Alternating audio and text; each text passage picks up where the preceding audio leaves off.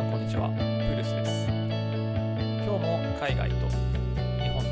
ニュースおよび海外の反応などの、えー面白いニュースをお届けしていきたいと思います。まず一つ目です。Yahoo Japan と LINE の経営統合が発表。こちら Yahoo Japan まあおよび Z ホールディングスですね。Yahoo Japan を株に持つ株を持つ Z ホールディングスとメッセージチャットアプリの日本国内における最大手 LINE が経営統合を発表したと。こちら会見でも YouTube とかでご覧いただけると思うんですけれども、実際にまあ他の会社さん、まあ、いろんな業界において、やはりこの LINE と Yahoo という関わりにおいては、まあ、切っても切り離せない関係だと思いますね。で、この両者がですね、まあ、互いに競争することなく共存することを選んだというニュースで、まあ、これも正直皆さんびっくりされてると思います。まあ、まず内容の趣旨としましては、まあ、井出沢社長と、えー川鍋社長ですかね。えーこの二方が会見に臨まれて、経営統合に至った経緯とか、経営統合のメリットとか、で今後どういうふうな戦略を立て立てていくのかというところを、えーざっくりとお話ししていおられましたね。で、この経営統合についてですね、まあ、私も LINE も使ってますし、Yahoo も、まあ、いろんなサービスを間接的に使っているユーザーですので、まあ、これはすごく大きな話題になったと思うんですけれども、ただ、その会見の中で話していた、今の経営統合に至った経緯の中の一つとして、アメリカだったら、まあ、大手の GAFA、Facebook とか、Apple とか、Google とか、で、中国であればアリババ、テンセント、あの会社に対抗しうる会社を、会社というか、事業を日本でも打ち立てていかなければならないと。で、それをアジアを起点として、まずは、まあ、LINE が抑えているくて、台湾とタイ、そして日本ですね。ここをまず拠点として、広くサービスを流通させて、いずれ海外に持って行って、彼らと拮抗できるような力を身につけていくと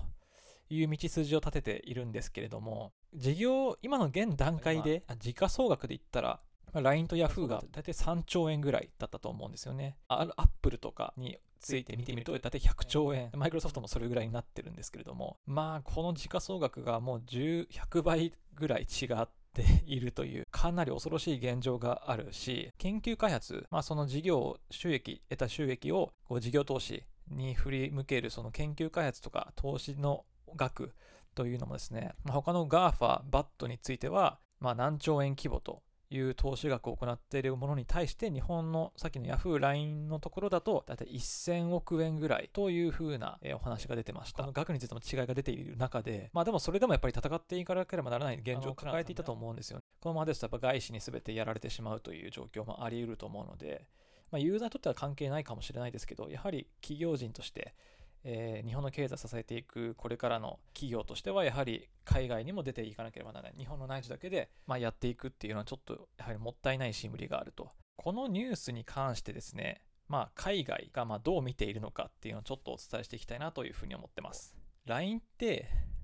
まあ日本で、日本の会社だと思いますけど、親会社って韓国の会社だよねっていう質問が出てますね。いや、ラ LINE についてはすごくやっぱ UI、UX とても優れていて、コードもすごく綺麗だとか、それが出てる中で、Yahoo はちょっとどうなのみたいな意見も出てるようですね。確かに LINE って、あのーまあ、親会社である NHN、ネイバー、運営してるアプリの中で LINE 以外にも Snow っていう若者向けの、若い人向けのアプリとかも出していて、それもやっぱり UI も優れているし人気なんですよね。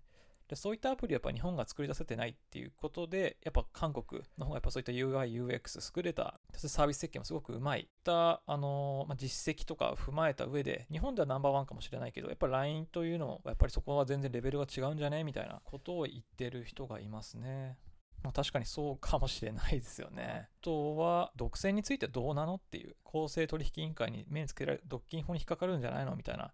質問が出てますけども、まあ、これについて日本の方が、まあ、コメントを返しているところで言うと、I guess monopoly is saying too much. ちょっと言い過ぎだよ。モノポリーではないよって。で、これは、あの、会見でも、その独占の話が出てたんですけど、これは、あの、ま系統するにあたって、その独占っていう観点については、まあ、否定はしてますよね。で、なぜ独占に当たらないのかっていうと、まあ、もともと両者別々のアプリ、サービスを運営していく中で、経営統合したことによって、まあ、いろいろと事業のシナジーを生み出せる。けれども、今現時点のユーザーがもちろん経営統合したことによって、まあ、合算すれば大きなユーザー数になり得ますけども、まあ、それぞれ各分野、メッセージアプリっていうのは、まあ、LINE がトップですけども、他にもメッセージアプリはあったりとか、についても、まあ、PayPay とか、うん、Yahoo ショッピングとか、うん、Yahoo の検索エンジンとか、いろんなアプリ、サービスを展開していく中で、どれも、まあ、LINE 以外についてはどれもやっぱりそのナンバーワンというふうに言いが、まあ、自分たちはその系統はするけど、それそれによって全てのユーザーを我々が囲むことができたみたいな、そんな位置づけではなくて、あくまで、えー、横に、横のつながりが増えただけだと。ノポリについても、まあ、まだそんな言い過ぎだ、言い過ぎじゃないかっていう日本の方が意見として返されていたっていうところも、まあ、まあ、ちょっと納得する部分もありつつですけどね。まあでもそうでもしないと戦っていけないんじゃないかな。I think the aim here is to incorporate PayPay into Line more seamlessly, like WeChat Pay in China. チャイナの WeChat Pay のようなシームレスに、えー、LINE を通じて PayPay が使えるようになるのかなと。そういう狙いをしてるんじゃないことを言ってますね。This would mean, this would mean you could link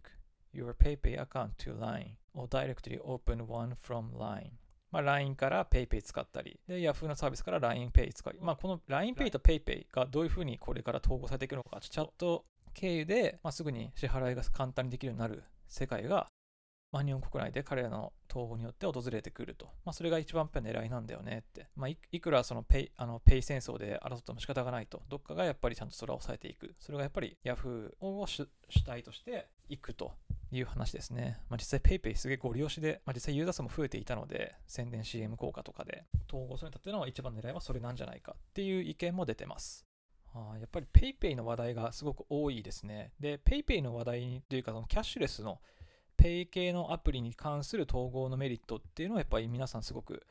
っぱ考えていらっしゃるようですね。まあ、I wonder what they will do with LinePay and PayPay as they are directly direct competitors.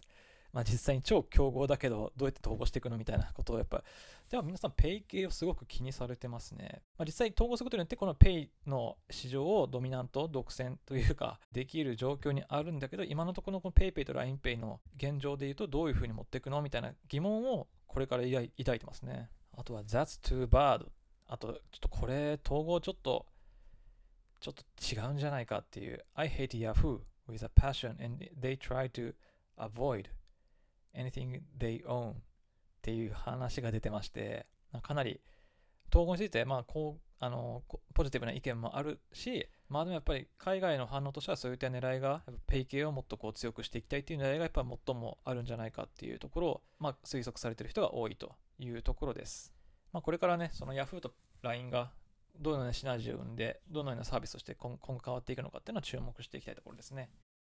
続いて2つ目です。任天堂東京。任天堂がですね、あの渋谷パルコにですね、ショップをオープンすることになります。こちら11月の19日、渋谷パルコの内覧会が開催されまして、オープンすることになります。任天堂東京は、任天堂のオフィシャルストア。まあ、任天堂のオフィシャルストアっていうのは、もともとニューヨークにあったんですね。ニューヨークにあったものを日本で今回オープンすることになる。アメリカのニューヨークにある任天堂のオフィシャルショップをリポートしてる人もいましてですね、まあ、お店の外観とか、まあ、だいたいこれニューヨークのタイムズスクエアの近くにあるんですよ。あのオフィシャルストアの中にはですね、やはり任天堂関連の展示やグッズがいっぱいあって、で、もちろん一番やっぱアイコンとして光っているマリオですね。あとマスターソード、ゼルダの伝説ですね。リンクが持っている武器マスターソードなどが店内外にオブジェとして飾られています。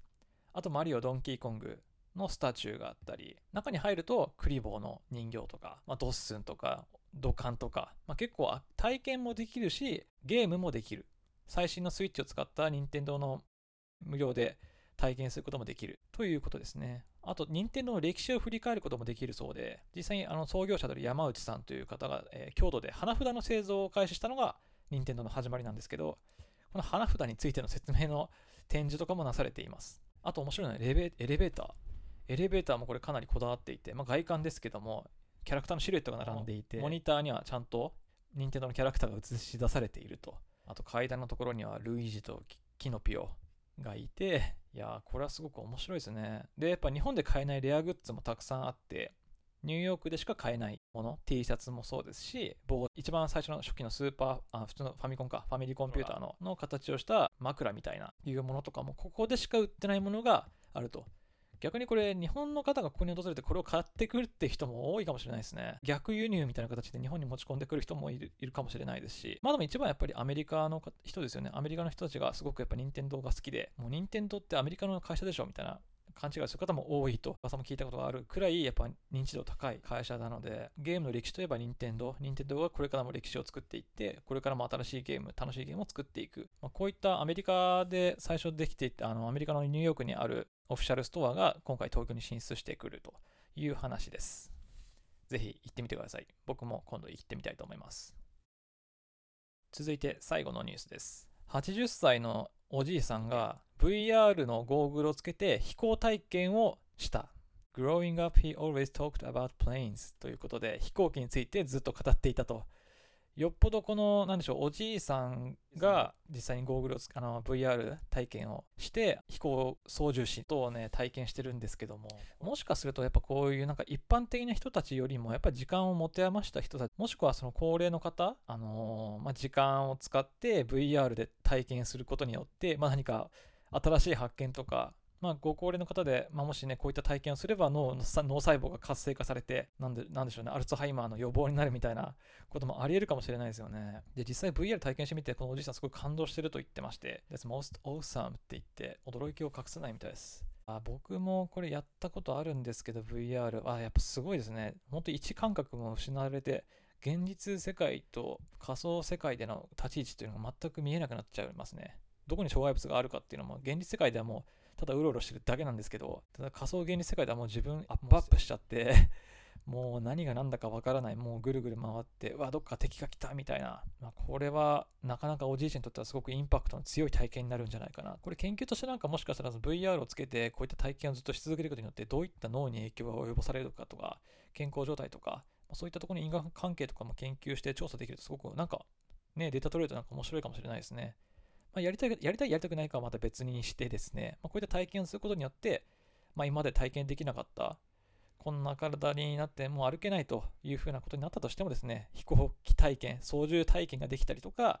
走ったりとか、自分が何かの